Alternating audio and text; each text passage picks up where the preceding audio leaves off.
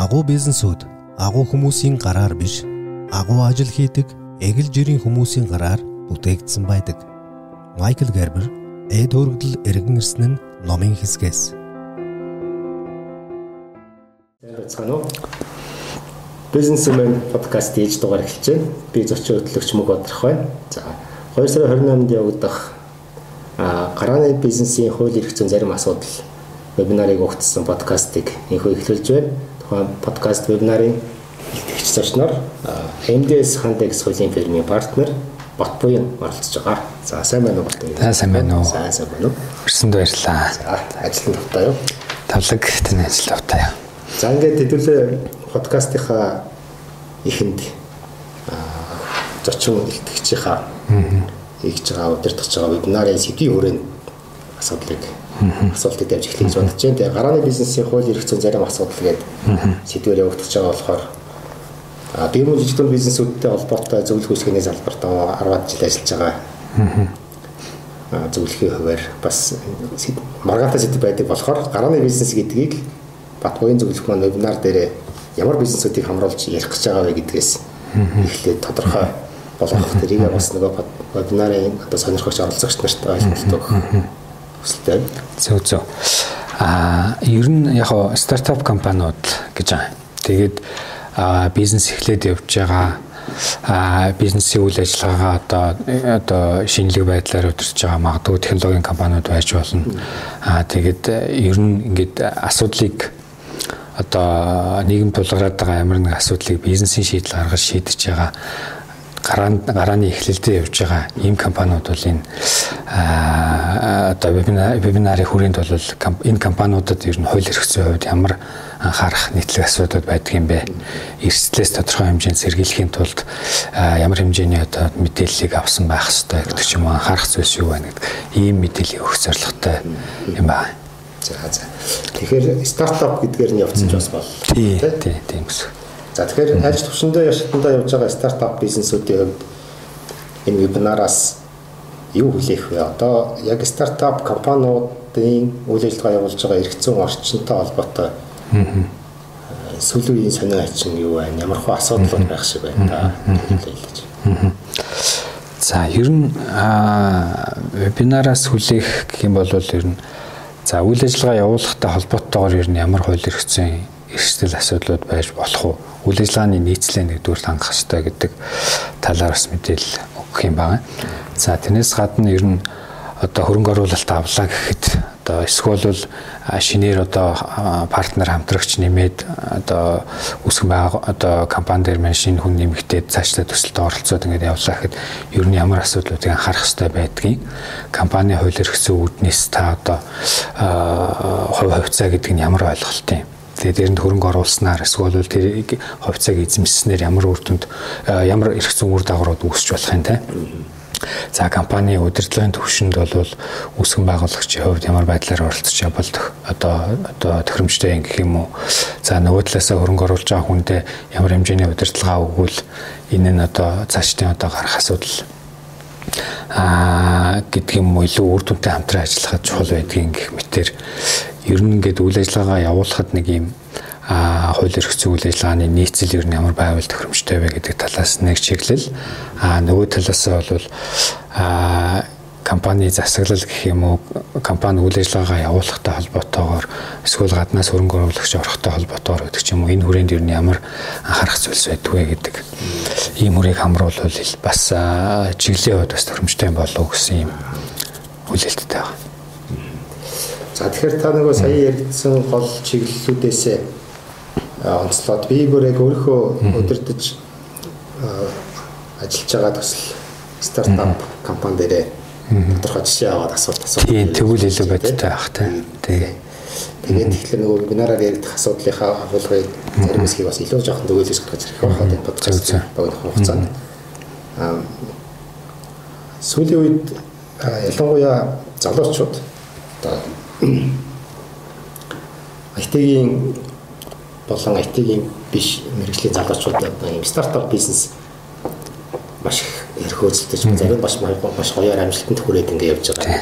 Ард нь мэдээж амжилтанд хүрж байгаагаас илүү олон амжилтгүй кейсүүд бас байдаг. Одоо яг тэр нэг нэр бас дурдах шаардлагагүй ч гэсэн гаргаж ирж ярих нь өөрөө дараагийн нөгөө стартапуудаа бас нэг алдаатай замаар дахин явуулахгүй байх нэртэй байх. Гэх.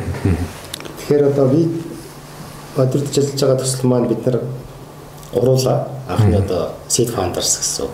За тэгээ гуруула гурван тэнцүү ойролцоо хувь эзэмшигтэр байж байж илаа. Тэгээд бид гурван жишээ нь хамгийн сайн ярьж анхаас ойлгосон зүйл юу гэхээр цаашаага дараа дараа чи хөрөнгө оруулалт орж ирвэл суурь болох үүднээс хэдүүлэнэ жаахан босхын зөв тавьчихъя гэдэг. Тэгэнгүүтээ хөрөнгө оруулалт шантраалах гэрээгээр юу гэж тохирсон гэхээр гурван тэнцүү үүд чи ер нь бол нэг 33 33 33 за тэгээд 66-аар санал шийдэгдчих гээд байх. Тийм гэсэн. Зариудаар 85% билүү нэг өндөр босго тавьсан. Аа за. Тэрний яах гэдэг байгаа гэх юм бол хоёр нь одоохондоо бол дангаараа шийдэл явахгүй. За 3 дахь 4 дахь орчсон ч гэсэн тэрийг ингээд аваад яваасаа гэдэг. Үүднээс тэр тэгээ бид зүгээр яг 85-ыгаа барагцаалаа заа нэг магадгүй 5 ороод ирэх юм бол жишээ нь дөрөв дангаараа шийдэж чадахгүй ч юм уу өшөө ингэж олуулаа болол яасан юм гэдэг юм харьцаагаар хийсэн юм. Зөв зөв.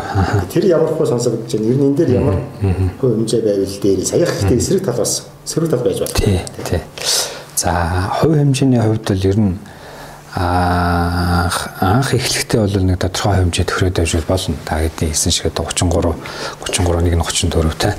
Ингээд явлаа гэхэд бол тэр хувь хэмжээнийхээ хүрээнд одоо яаж хамтран ажиллах вэ гэдэг зарчмал голлоод гол үндсэн байдлаар тохиролцоод явчих юм бол анхнаасаа бол тодорхой хэмжээ тохиролцоод явж болно. А зүгээр энэний одоо өндөр бас шийдвэр гарах босгоо бол 80% гэж тавьсан гэх нэлээд өндөр болгоод тавьсан те. За тэгэнгүүт нэг хувьцаа эзэмшигч орохгүй бол ингээд ер нь бол асуудлаа шийдэхэд бол өндөрлөлтэй болно те. За нэг сөрөг тал нь бол асуудал шийдэж чадхаа болдог нэг юм эрсдэлтэй юм бол байдаг одоо 3 85% гэдэг өндөр босоо тавьсан учраас альва асуудлыг шийдэх дээр 85% саналын эрс хүрэхгүй бол асуудлаа шийдэж чадахгүй ингээд гацаанд орох ч байт юм уу те. Тиймэрхүү зүйлс бас тулгарч болно гэсэн үг. Тэгэхдээ яг ийм гацааны асуудал үүслээ гэхэд ямар харамжаа авах уу гэдгээ бас компани дүрмээрээ тогтооод өгч болно л да. За компани хуулиар бол мэдээж бас хурлаа зарлаад ирээгүй бол дараагийн хуралд арай бага гарцтэйгээр эрсийг тооцдог гэдэг юм уу ийм процедурын юмнууд бол байгаа. Аа Тэгээд а нэг сөрөг асуудлын хувьд бол тийм а тэгээд хөрөнгө оруулалт бид нэр юм орж ирлээ гэхэд дараагийн шатны компанид хөрөнгө оруулагч нэмэгдээд ороод ирлээ гэхээр а нөгөө хувь хэмжээ нь бол мэдээж Орос хөрөнгө оруулалтын хэмжээгээр дагаад буурна та. А тэгтээ анхны тэр хуваасан 33 34 гэдэг хувь чинь яг та хэдэ оролцооны хэмжээнд байсан юу гэдэг асуудал бас нэг гарч ирэх магадaltaй. Тэгэхээр энэ хугацаанд бол за яг гуруулаа бол төсөлтөө мэдээж ажил юугаа цагаа зарцуулаад ингээд хөдөлмөрөө зарцуулаад явж байгаа. А гэхдээ яг цаг хугацаа явахын одоо төсөл амжилтанд хүрэхч байд юм уу тодорхой хэмжээний орлого олоод бид нар ирж байгаа нөхцөл ногдлох шиг хуваарлах ч байд юм уу. За дараагийн хөрөнгө оруулалт орох эднэр үед бол мэдээж эзэмшиж байгаа хувь хэмжээ бол тэр хэмжээгээр үнэлэгдээд явна гэсэн үг тийм. Тэгэхээр тэрэн дээр бол аа анхны тэр оруулсан хэмжээндээ хүмүүс маань үүсгэн байгуулагч нар маань ажил үүргээ гүйцэтгэж байгаа юу гэдэг бас нэг юм асуудал бас маргаан болж сүүлд нь үүсэх эрсдэл бас гараад байдаг. Тэгэхээр ингээд хуваахын тулд анханасаа хийдгэж байгуулахын тулд гэдэг дээр бол эхлээд бол бас нэг суур зарчим юмнуудаа тохирох хэрэгтэй гэж харагдаж байна. За энэ хугацаанд би нэг жилийн одоо төсөл 3 жилийн хугацаанд хэрэгжихэд нэг жилийн төсөл дээр бол ийм ийм цагаа зарцуулаад энэ энийг хэсгээ хариуцаад 3 фаундерын хувьд бол ингээд хариуцаад явнаа гэдэг ч юм уу те. Гол нөгөө нэг хийх ёстой зарчим юмнуудаа тохирч аваад хэрвээ тэрийг хийхгүй бол яах юм бэ гэдгийг бас анханасаа тохирч аваад. Тэгэх юм бол одоо сүулт гарах маргаан. Асуудал бас тодорхой хэмжээнд эрсдлийг нас бууруулж чадах ийм одоо ач холбогдолтой болов гэж. За тэгээд хэдийн өндөр босгод тавьсан байлаа гэх тэр нь компани тухай хуулиарч бас хэрэг маргаан гарсан тохиолдолд хуралдааны нэрэхгүй бол дараачихны эрсцийг хасж байгаа эрсцээ бодох гэх мэт тийм гаргалгаа байж тийм хувилбар бол байгаа гэсэн үг тийм. А гэхдээ өндөр эрсц тавьж гинэ гэдэг маань а хувьцаа эзэмшигчдийн хурлын босго бол одоо хуулиар бол 50 50 нэмэх байгаа. За зарим нэг одоо компани хувьцаатай холбоотой асуудал төр бол дийлэнх болох хувьж 16.6 нэмэх байгаа та. Тэгэхээр тэрнээс өндөр босго тавьж байгаа гэдэг маань тухайн асуудлыг шийдэхэд яг эрс бүрдэх ёстой хувь бол тэр хэмжээнд байх ёстой учраас эхний хурлын шаардлага эрсийн шаардлага бол угаасаа тэр тогтоосон хэмжээгээр бол 85% хэмжээгээр л мөрдөгдөд явж чадна л гэсэн үг л. За сая нөгөө үүсгэн байгууллаад ингээд явж байгаа компани 3 дахь 4 дахь хвчлэл рүү ороод ирлээ гэж бодоход одоо яг манай бодитоор ингээд харагдаж байгаа кейсүүдийг харахад аа стартап руу хөрөнгө оруулалт хийдэг анжел инвесторууд мэрэгжлийн инвесторууд бас тоглогч нарыг олон болж ирсэн. За тэгсэн. Харж байгаа зарим нэг стартапууд аа том дөнгөөр хөрөнгө оруулалт авах эсвэл бүр цаана өөрсдийн гэсэн экосистем бүрдүүлээд ингээд олон стартапууд нийлүүлээд нэг том бизнес болгох гэл ингээл. Тэгэхээр тэрний цаана маш том нэгдэх нийлэх үйл ажиллагаанууд явагдаад байна уу гэж харагдах. Тэгээд би зүгээр өөрийнхөө явж байгаа жижиг хөдөө төсөл дээр бодоход бас ингээл ойлгоход олон нутгийн одоо аж ахуйтай холбоотой бизнес болохоор магадгүй дундын оршоо байгуулсан ч явж явах юм шиг эсвэл дахиад өөр бусад нөгөө партнер компаниудтай хувь ширээ хайлт тийшээ солилцох нэгдэж нийлэх эсвэл бүр одоо байгаа нөгөө төсөл маань бас концепцүүд нэлээд жаахан данхаар байгаад байвал задарч магадгүй бас чиглэлээр тусгаарлаж тусмаа гаргаж байна. Одоо бид төсөл брэнд жишээ. Тэгээд жигээр нэг бүтээгдэхүүний ноол ингээд халаа брэнд байна. Гэтэл чинь дахиад нөгөө талдаа хүн зориулсан хүнсний бүтээгдэхүүн гаргаж ирэх гэдэг шиг. Тэгэхээр ингээд хоёр тусдаа шал өөр сегмент үүсгэсэн бизнес болоод салж магадгүй юм шиг гэдэг. Тэгэхээр яг зүгээр яг таймлоод ингээд ерөнхийдөө базаад хэлбэл нийлхтэй юун дээр их анхаарахгүй хаа нэг том эрсдлүүд байдгүй. Салахаар бол бас жишээ нь ямар хөө асуудал байдгүй. Болж игэл нэг ингэж яг тодорхой тэр ингэхгүй ч гэсэн ямар сайн муу кейсүүд гарч байна. Аа зөв зөв. Стартап компаниудын хувьд бол зүгээр нийлэх нэгдэх ч гэдэм эсвэл тусгаарлах гэх мэт юм бол нэг айхтар хийгдэд байдаггүй. Аа ер нь за нийлэх нэгдэх хэднэр талаас нь үзэх юм бол хоёр компани үйл ажиллагаа явуул тусдаа явуулж байгаа. Тэгээд нэг компани болж зохион байгуулалтанд орж байгаа. Ерөнхийдөө бол энгийнээр бол тийм процессыг л нэгдэх нийлэх гэдэг. За нэг нь татан буугтаад нөгөөдөө нэгдэж байгаа бол хоёулаа татан буугтаад нэг болж байгаа бол ингээд ялгаатай байдлаар хэлж байгаа. Тэгэхээр ингээд хоёр тустай байсан компаниуд нэг болж ингэж үйл ажиллагаа нэгдэж явагдаж байгаа. Аль нэг дээр нэгж байгаа байж олон тустай нэг компаниулаад нийлж болно те. За тэгээд тусгаарлахын хувьд бол за нэг төслөө тодорхой хэмжээнд тусгаарлаад тэгээд тэрийгэ тусдаа компани болгоод ингээд одоо за хамаарлын хувьд бол хамааралтай байж бол болно хувь хувьцааны хувьд те. Гэхдээ тусдаа компани болгоод гарахыг ойлгож байгаа. За тэгэхээр э, яг стартап компани хувьд бол тийм байдлаар нэгдэх нийлэх тохиолдлууд бол харьцангуй бага байдаг. Яг тэгэхээр эхлэлийн шатанда байгаа учраас за эхлэлийн шатнаасаа мэдээж тодорхой хэмжээнд агсан байсан ч гэсэн аа тийм асуудал ер нь төгөөмөл биш. За ер нь нэгдэх нийлэхтэр ямар хуу асуудлууд гарч ийн гэхлээр хоёр тусдаа компани асуудал болоод нэг нөгөөдөө за нэгдэж байгаа ч гэдэм үү одоо хоёр компани нийлээд өөр компани болж байгаа. Тэрэн дээр бол нөгөө хөрөнгө үйл ажиллагаараа нэгдэж байгаатай холбоотой бол нэлээд асуудлууд яригдана. Ямар хөрөнгийг ямар үнэлгээгээр яаж шилжүүлэх үү гэдэг асуудлууд яригдана. За тэгээд хувь хувьцаагаа яаж хөрвүүлж орох вэ? Хоёр компани тус тусдаа үнэлгээтэй байгаа тийм. Тэнгүүт за миний хувьцаа нэг А компани дээр эзэмшижсэн хувьцааг тэгвэл нөгөө компани хувьцаа руу хөрвүүллээ гэхэд яг зах зээлийн ханшаараа хэд болж орох хэвээр нэр нэг бодтой юу гэдэг ч юм уу тийм. Тиймэрхүү асуудлууд гарч ирнэ гэсэн үг. А тусгаарлалтын хувьд бол ерөнхийдөө бол яг уруу процесс маягтай явчихна. Тэгтээ одоо тэр нөгөө ямар хөрөнгө үйл ажиллагаагаа тусгаарлаж гаргах юм гэдэг юмнууд бас нэлээд яригдана. За санхүүгийн талын хувьд тайлан балансын хувьд бас нэлээд их ажил болно те. Аа тэгээд тусгаарлалтын дараа хоёр компани маань хоёр тусдаа компани болж байгаа нөхцөл бас л тэр нөгөө нэг хувь хувьцааны асуудал яаж тусгаарлагч аав гэдэг асуудлууд бас давхар хэрэгтэй явна.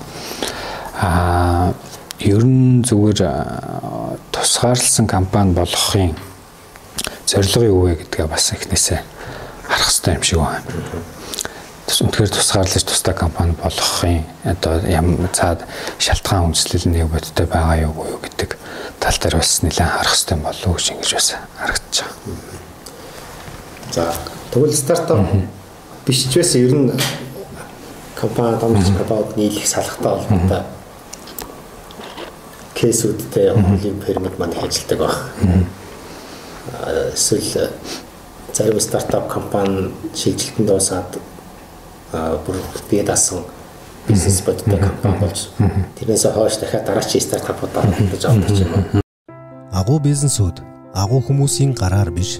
Агуу ажил хийдэг эгэл жирийн хүмүүсийн гараар бүтээгдсэн байдаг. Майкл Гербер эд хөргөдөл эргэн ирсэн нь номын хэсгээс. За одоогийн байдлаар зөвхөн хөрөнгө оруулаад ингээд нэг юм нэг групп компани юм шиг юм бүтц зарагддаг шүү дээ тааднаас. За дотооддоо бол яаж явж дийлэхтэй яаж явах гэж одоо практик жишээ байна гэхэлэр хувьцааг нь эзэмшээд тэрэнд л хяналтаа хэрэгжүүлэл явчихж байгаа. Одоо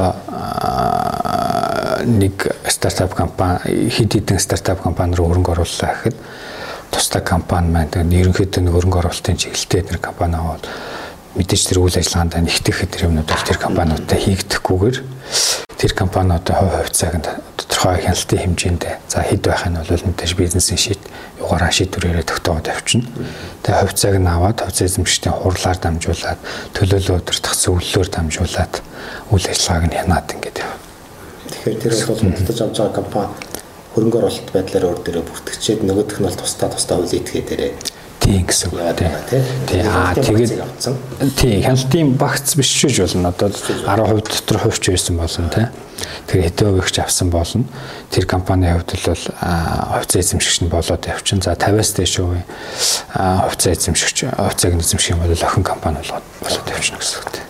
Нэг тоо яваад идэг шүү дээ. Одоо тэр албан албан албан бус нь ямар юм бэ? 33 дээр нэмэх нэг гэдэг Хайлтын багц гэж нэрлээд байдаг. Тэр яг жишээ нь компани нэг явж байгаа стартапын 33-аас доошоо хувиар маш хэмжээний хөрөнгө оруулалт хийсэн компанид хэр эрсдэлтэй. Заавал 34 байх хэрэгцээ яг байдаг. Юм. Тэр 34 22-ийн хооронд ялгаа ямар зүгээр хувийн хувьд бол нөгөө таны анх эхлээд ярьдаг 85%-аар өндөр босоо тавилаа гэдэгтэй л ер нь адилхан гэсэн. Одоо тэр компанитай холбоотой эцсийн шийдвэр юмнууд дээр тодорхой хэмжээнд оролцоотой байх хэвээр хяналтын эрх мэдэлтэй байх хэвээр гэдэг утгаарлуу хэмжээний асуудал ярьж байгаа гэсэн. А түүнээс биш бол үнэлгээний хувьд ч үт юм уу? Оруулах хэвээр хөрөнгийн хувьд ч гэдэг юм уу? Тийм хэмжээний асуудал бол мэдээж тэгж шууд тодорхойлох боломжгүй те. За үндсийн үнэлгээгээрээ бол мэдээж нэг хувь ч байт юм нэг хувь өндөр үнэлгээтэй ч байж болно гэсэн үг те. Тэмчээс тэр нөгөө хөрөнгө оруулагчийн зүгээс бол үйл ажиллагаа үйл ажиллагаанд нь хяналт тавих компанитай холбоотой эцсийн шийдвэр дээр өөрийнхөө хяналтыг хэрэгжүүлэх ийм зорилгоор л хяналтын хувь асуудал хэрэгж байгаа. Нэгэн л хувьцаат компани биш. Юм чинь хийхээ хувьд бол ямар ч 34-өөс бага хувь эзэмшиж байсан гэсэн нөгөө талд нь дур мэдээд шийдвэр гаргаад байж болохгүй л гэсэн үг зөв. Аа тийм. Гэхдээ хувьцаа эзэмшигчдийн хурлаар асуудлыг шийднэ. Хувьцаа эзэмшигчдийн хурлаар бол саналын эрхтэй хувьцаа эзэмшигч олон саналын эрхээр асуудлыг шийднэ.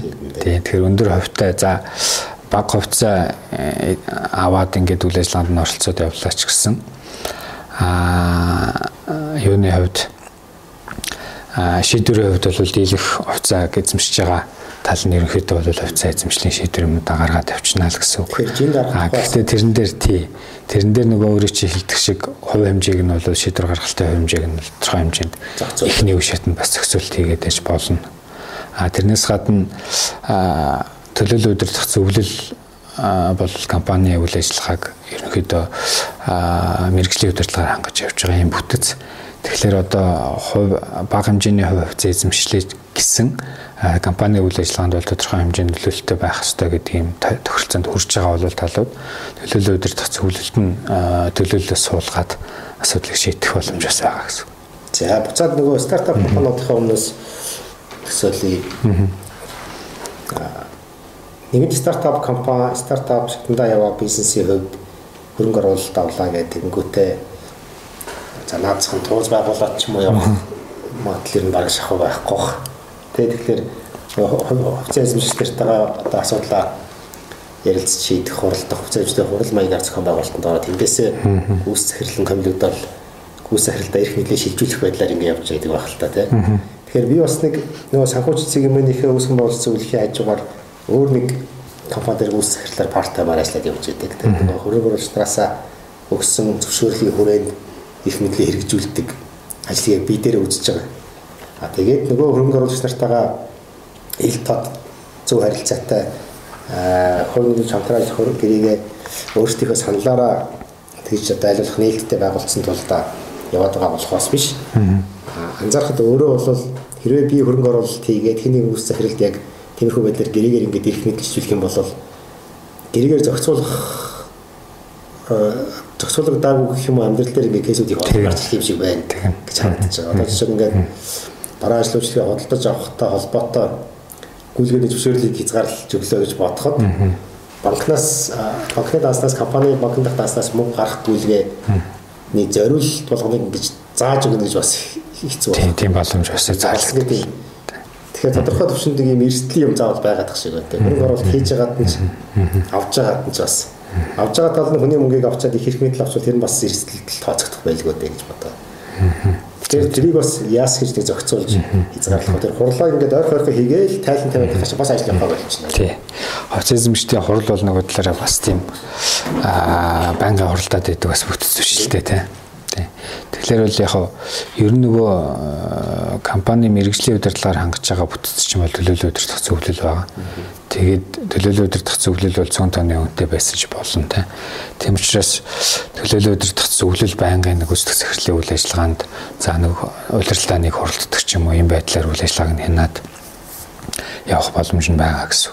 За нөгөө талаасаа бол э, гэрээ хилцэл баримт гүйцэтгэх захиралтай байгуулж байгаа гэрээгээрээ компани дүрмээрээ нэмнүүдийг бас тодорхой хэмжээнд хүрээ хязгаарыг нь бол тогтоогоод өгчөж болно те. За үнийн дөнгөнч байд юм уу.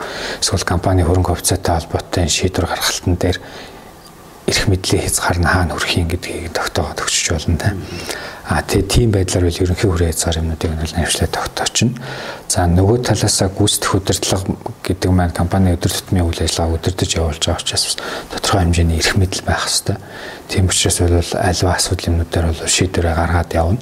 А тэгтээ гаргасан шийдвэр нь буруу байх юм бол хохирол учрах юм бол мэдээж хариуцлага хүлээх юм бүтц байгаа. Ийм одоо хууль тогтоомж зохицуулттай. Тэгэхээр боломжит хэмжээнд нь бол зохицуултаа хийн. Бусад хэсгээр нь бол а одоо эрх хэмжээнийхээ хүрээнд ажил үргээ гүйцэтгэл чөлөөтэй явна. Тэгээд асуудал гарах бол хууль тогтоомж хууль заасан хариуцлага байна уу, гэрийн заасан хариуцлага байна уу тэр лүгөө орол явж байна.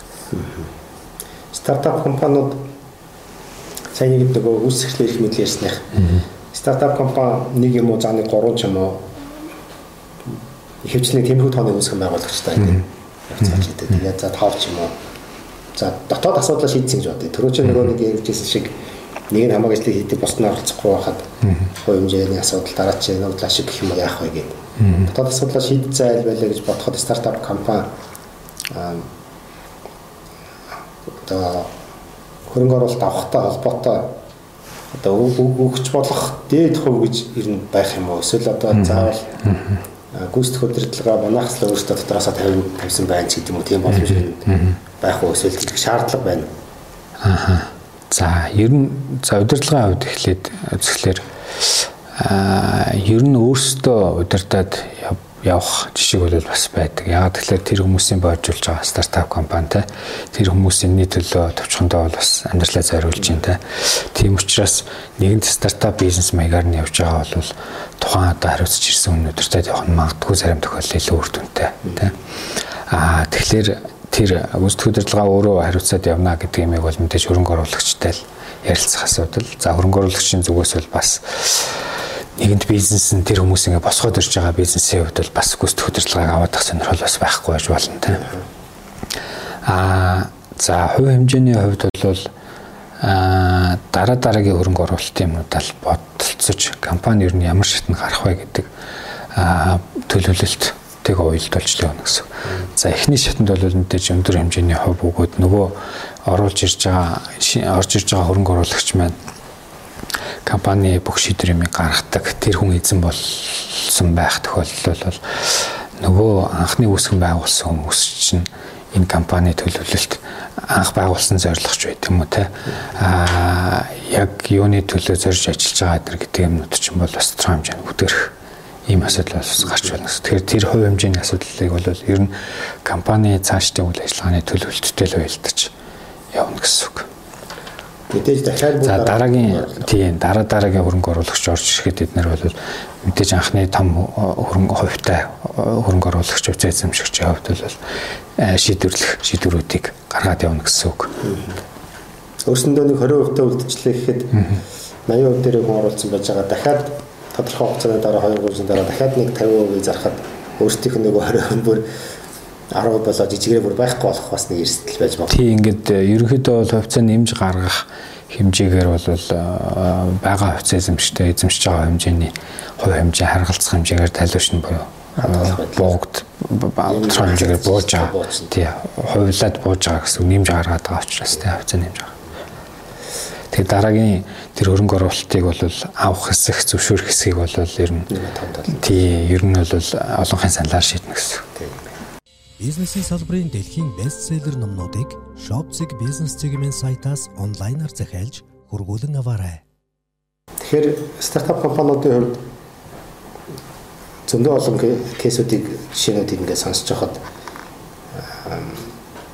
бид нар ингээд ийшээгээ хөдөлмөрөө оруулцаа ингээд одоо өнгөө ажилтсан учраас тэгж үлдэж байгаа ч гэх юм уу. Аа гэхмэтийн бит бус хөрөнгөний асуудал их бүрхэг байна уу гэж харагдаад байна тийм. Нэрнгээсээ бас 3 залуу жилийнхаа ажлын хөдөлмөрийн цагийн 50% зориулаад ингэсэн бол тэр компани үнэлгээнд дотор нөгөөх нь орж өгөөгүй. А мэдээж нөгөө хэд маань зардалтаа тусгаж яваагүй компанидаа авах үүсгэлгүй явуулчихсан байгаа.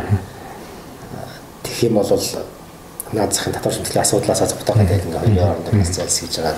А гэтэл нөгөө талдаа нэрнгээсээ компани нь бас одоо маш бизнесийн сайн үнэлгээтэй тийм бит бос хөрөнгө ямар нэгэн програм хангамж зүйл бүтээгээд клауд дээр тавьсан байх уу? Эсвэл үнэхээр гоё брэнд хөгжүүлэлт гарч ирээд нэршилтэй болоод тэр нь үнэхээр ингээд одоо юуны өмчт бүртгүүлэх болон дизайны зорилготой холбоотой зардал нь магадгүй багч гисэн 10 дахин үнэлгээтэй брэнд явж иж магадгүй ч юм уу. Тийм иймэрхүү зүйл дээр хөрөнгө оруулагч нар орохдоо болохоор өөрсдийнхөө энийг үнэлээд орчод байгаа болохоос биш яг нөгөө албан ёсоор усад бүртгэлтэй компани албан ёсоор татвар дайлан туссан маягаар ингэж үнэлгээж орж ирэхгүй байгаад байна. Тэгээ яг тэр ингэж хөрөнгө орж ирэх.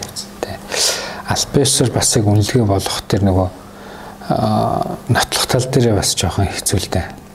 Тэгэхээр за энэ шийдэл бол ерөн зүгээр бас стартап бизнесийн онцлог бол а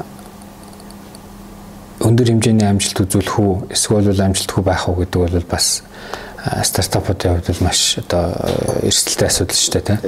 Дунджаар бол жишээ нь одоо нэг 10-аас 2 3 стартап амжилт болдог гэдэг ч юм уу юм хүү юу байдаг тийм. Тэгээ тэр утгаараа бол бас яг энийг бодиттой тэдэн төөргөөгээд баланс юм руугаа оруулаад үнэлэхтэр бол а тэр үнэлгээ бодиттой юу юу гэдэг бол уламжлалт байдлаар үнэлэхлээр тэр нь тэр бодиттой үнэлгээ гарч бий болж чадах уугүй юу гэдэг маань бас эргэлзээтэй зүйл байгаа. Тийм учраас магадгүй үнэлгээ тогтоож бодитоор тэрийг баланс руугаа оруулаад ийм учраас гээд хөрөнгө оруул хөрөнгө оруулагчдаа одоо харуулад гэдэг юм. Ингэж явах боломж бас тодорхой хэмжээнд хязгаарлагдмал байна гэж. А зүгээр нөгөө талаас яг цаг зараад бүтээсэн бий болгосон тэгээд тэр маань ямар ямар шийдэл байгаа вэ гэдгээ бол мэдээж оюуны өмч болгоод би bijүүлсэн байдлаар гаргаад Тэгээд тэрэн дээр бол тодорхой үнэлгээ мэдээж тогтоожуулж чадна. За стартапууд маань хэд хэдэн тохиолдол дээр IT спорт стартап залуучуудтай уулзж яасан. Тэгээд яг нөгөө хүн мэдээж өөрөө хамгийн дуртай чаддаг юм руугаа ингэ орцсон байгаа шүү дээ. Тэр юу хууль юу санхүү гэл ингэ байж идэг. Тэгээд гэхдээ нэгэнт л цаашаага дараагийн шатанд гарьяа гэх юм бол тодорхой хэмжээний хууль эрх зүйн мэдлэгтэй болдгоо маа гэхэд бэлтгэлтэй болох хэрэгтэй байх тийм. Аюулгүй байдлаа хангах гэх юм яаж тийм. Тэгэхээр тэр талаас нь та нэг гол гол онц зүйлсийг зөвлөж байгаа ч яг стартап компаниуд хууль эрх зүйн хувьд ирээдүйн хөрөнгө оруулалт авахтай холбоотой юм бэлтгэл хангай гэвэл юу бэлдсэн байх хэвээр яг хамгийн сурвал төвшөнд хаана очсон байх хэвээр. Ер нь за дараагийн шатнд ер нь гарах за хөрөнгө оруулалт авах гэдэг ингээд нэг юм нөхцөлийн өмнө ирэл тулгарч ирлээ гэхэд тийм ээ. А компани дээр байгаа баримтчиг юмнуудаа бол нэг эргэж хараад тэгээд хөрөнгө оруулалт авахд ямар асуудал тулгарч болохоор байна. Ерөнхийдөө бол яг хуулийн үг гэллэг а гэр одоо бичих боломжгүй байлаа гэхэд ер нь тухайн хүмүүс бизнесээ өөрөө мэдж байгаа те. Тийм учраас ер нь манай компани дээр ямар асуудлууд анхаарал ер нь ямар компани ямар эрсдлүүд байна вэ гэдэг талаараа төсөөлөл байгаа гэсэн. Тэгэхээр тэрийг бол асуудлыг яаж шийдэх талаараа анхаарч үзээд тэгээд шаардлагатай бол мэдээж мэрэгжлийн зөвлөгөөг нь эдгээр аваад авч болно. А тэрнээс өмнө бол ер нь одоо юу гэдгийг асуудал гарч болзошгүй ямар асуудлууд байна вэ? Тэр нь одоо яаж нөлөөлж болох вэ гэдэг талаар тодорхой хэмжээний бас ойлголттой байвал зүгээр л дээ. Тэрний тулд одоо юу гэдгийг компани засаглалтай холбоотой компани ер нь хэрхэн ажиллаж байгаа, удирдлага бүтэц шийдвэр гаргалт ер нь ямар байдлаар явдаггүй явдаг вэ гэдэг талаар бас тодорхой хэмжээний мэдлэгтэй байвал дараа дараагийн гарч байгаа эрслээс өмнө магадгүй урьдчилан сэргийлэх харамжаа юмнуудаа аваад явдаг цаг алдахгүй байхад тэр бол их ажилбагталтай болов гэж. Наацхан бэлэн одоо чеклист гэх юм уу амарчсан хэлбэрчилсэн байж болох. Би өөр дээр болохоор nollybrand.com гэдэг nolly брендийн онлайн дэлгүүрийг хийгээд тавьсан байгаа. Тэгэнгүүт тэн дээр нөгөө онлайн худалдаатай холбоотой нөхцөл гэдэг ихэнгүүт 15 16 оны үед захиалгаар хийгдсэн вебсайтынхаа нэг туршилтын онлайн дэлгүүрийнхаа нөхцөлийг шууд аваад чалмаа гэж тавьсан байгаа л да чинь.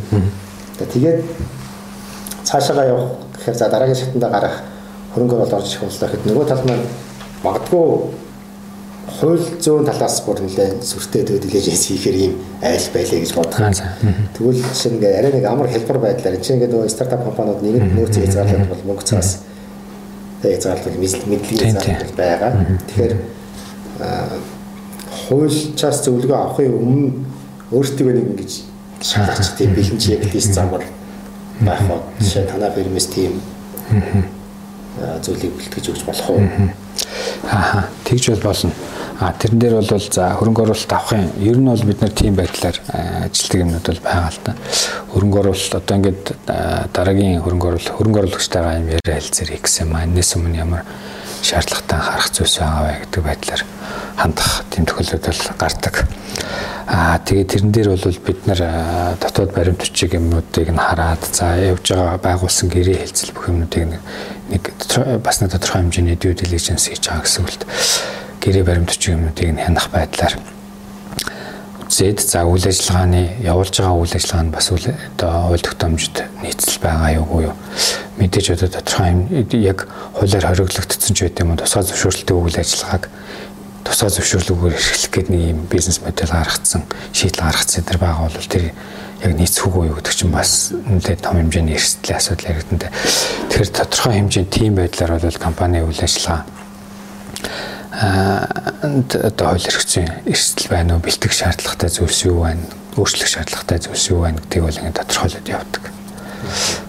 Аа тэгээд бид бол бас нэг юу гэдэг аа зөвхөн анхан шатны баримтчгуудын тухайд бол манай нэг айгрэцэг юм байна гэдэг аа одоо захим систем гэх юм уу та гэрээ баримтчиг автоматар боловсруулах байдлаар хийгдсэн юм систем байна. Тэн дээр бол бид нар бас а нэлээд одоо хөнгөлттэй юм боломж баг үнээр зарим жишг заагур баримтч юмдыг бол байршуулсан байдаг.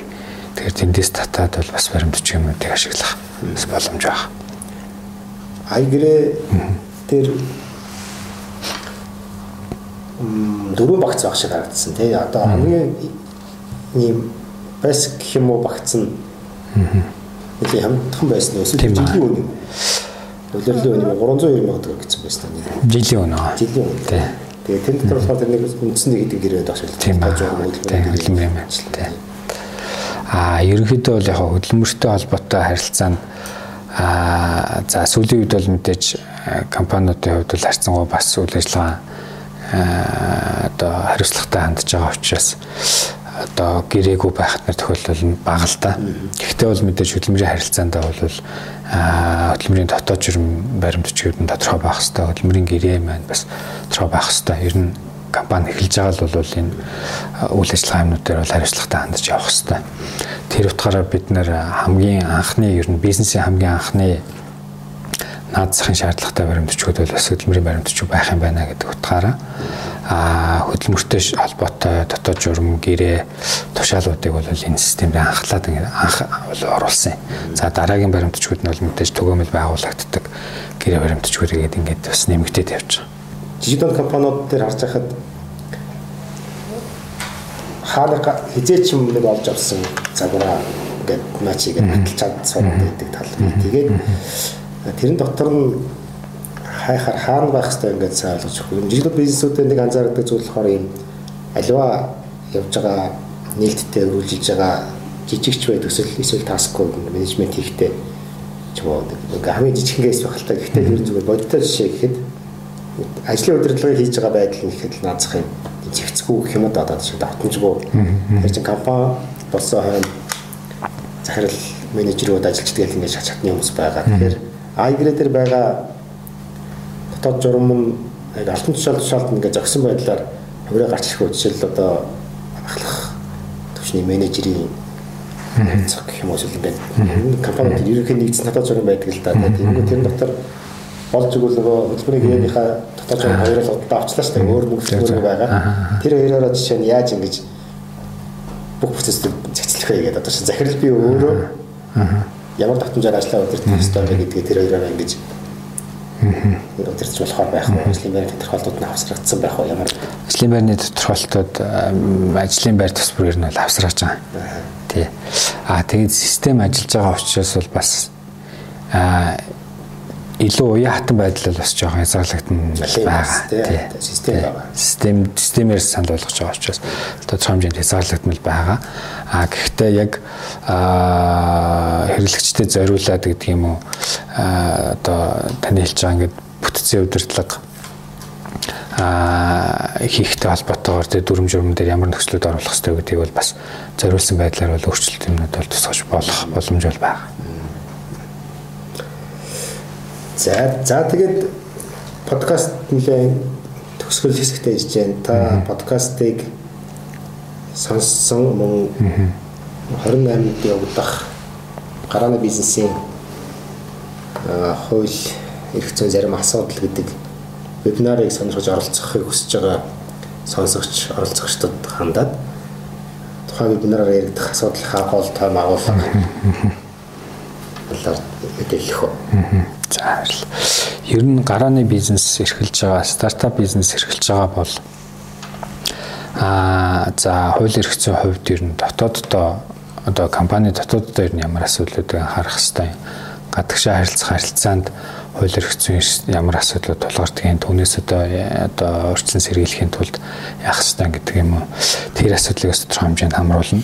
За тэрнээс гадна хөрөнгө оруулалт авлаа гэхэд бол хөрөнгө оруулалтын ямар байдлаар хөрөнгө оруулагч маань орж ирэх вэ? Ингээ офиц эзэмшигч болоод орж ирж болж байна те опцион эзэмшиж болж байна. За тэгээд тодорхой хэмжээнд бол бас давуу эрхээ офиц эзэмшигч болоод орж ирж байна. Тэгэхээр эдний ялгаа юу юм? За компани удирдлага бүтцийн хувьд бол өсгөн байгуулагчийн хувьд ч гэдэг юм уу бизнес хийж байгаа хүний хувьд бол ямар ямар асуудлууд дээр нь гүйцэтгэх захирлын хувьд төлөвлөлөө удирдах зөвлөлийн хувьд хувьцаа эзэмшигтэй харилцаанд ямар байдлаар хандвал а зүйтэй байх вэ? Одоо ойлголт ямар хэмжээний ойлголтыг авбал авсан байвал одоо тэр шийдвэр гаргалтын нар дээр бол ашиг бүтэлтэй байх гэх мэт. Ерөнхийдөө бол товчхондоо стартап бизнес эрхлэх хөрөнгө оруулалт авахтай холбоотой а хууль эрх зүйн ямар түгээмэл нийтлэг асуудлууд наад захын одоо мэдчих хэвээр ер нь ямар зүйлс байж болох вэ гэдэг энэ хүрээнд талаас мэдээлэл өгөх өгье гэсэн юм бодолтой байгаа. За тэрнээс гадна бол бас асуулт хариултын хэсэгтэй байгаа. Тэрэн дээр бол бас сонирхсан асуулт асуултаа асуугаад бас мэдээлэл авах боломж байна. За за тэгээд Батбаян зөвлөгтөө баярлалаа.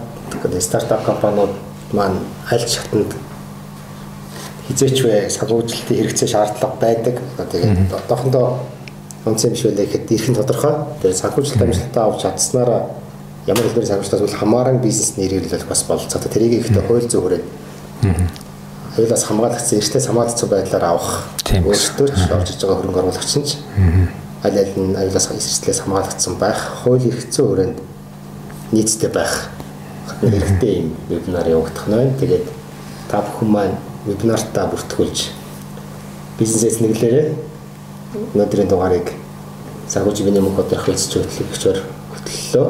Аа тэгээд оролцогч маань MDS Handex компани партнер Батбаян зөвлөх. За баярлалаа. За баярлалаа. Баярлалаа. Яаж үргэлжлүүлсэн? Хоёрдугаар бэлтгэл холбоотой процесс дээр шалгуулсан. Хийж байгаа